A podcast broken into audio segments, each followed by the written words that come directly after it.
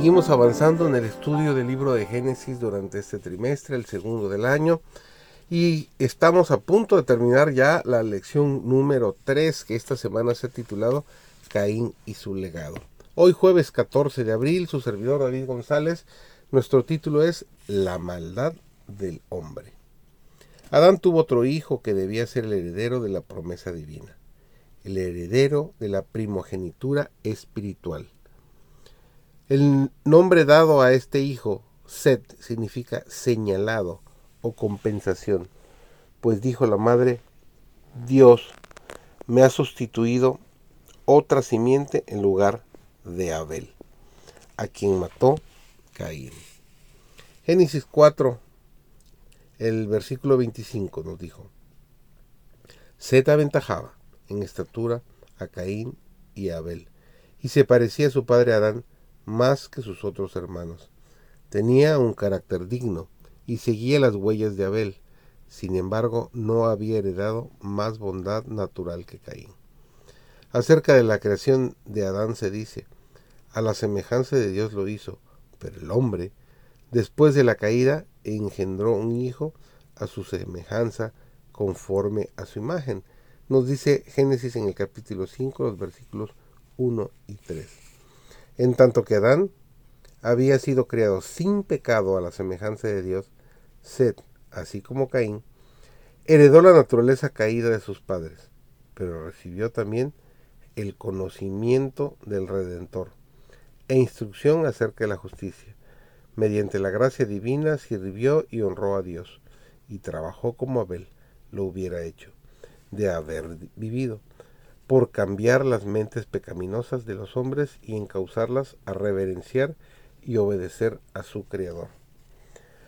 Al homicidio cuya comisión iniciara Caín, Lamec, su quinto descendiente, agregó la poligamia y con cínica jactancia reconoció a Dios tan solo para sacar de la venganza prometida a Caín una garantía de su propia salvaguardia.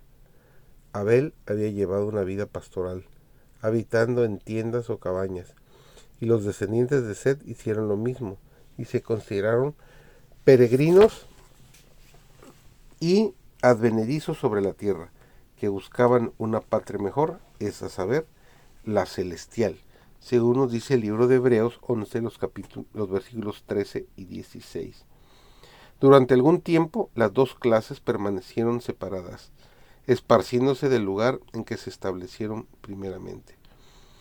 Los descendientes de Caín se dispersaron por todos los llanos y valles donde habían habitado los hijos de Seth, y estos, para escapar a la influencia contaminadora de aquellos, se retiraron a las montañas y allí establecieron sus hogares. Mientras duró esta separación, los hijos de Seth mantuvieron el culto a Dios en toda su pureza. Pero con el transcurso del tiempo se aventuraron poco a poco a mezclarse con los habitantes de los valles. Esta asociación produjo los peores resultados. Vieron los hijos de Dios que las hijas de los hombres eran hermosas. Atraídos por la hermosura de las hijas de los descendientes de Caín, los hijos de Seth desagradaron al Señor aliándose con ellas en matrimonio. Muchos de los que adoraban a Dios fueron inducidos a pecar mediante los hallazgos que ahora estaban constantemente ante ellos, y perdieron su carácter peculiar y santo. Al mezclarse con los depravados llegaron a ser semejantes a ellos en espíritu y en obras, menospreciaron las restricciones del séptimo mandamiento y tomáronse mujeres escogiendo entre todas. Los hijos de Seth siguieron el camino de Caín fijaron su atención en la prosperidad y el gozo terrenales y descuidaron los mandamientos del Señor. A los hombres no les pareció temer tener a Dios en su noticia.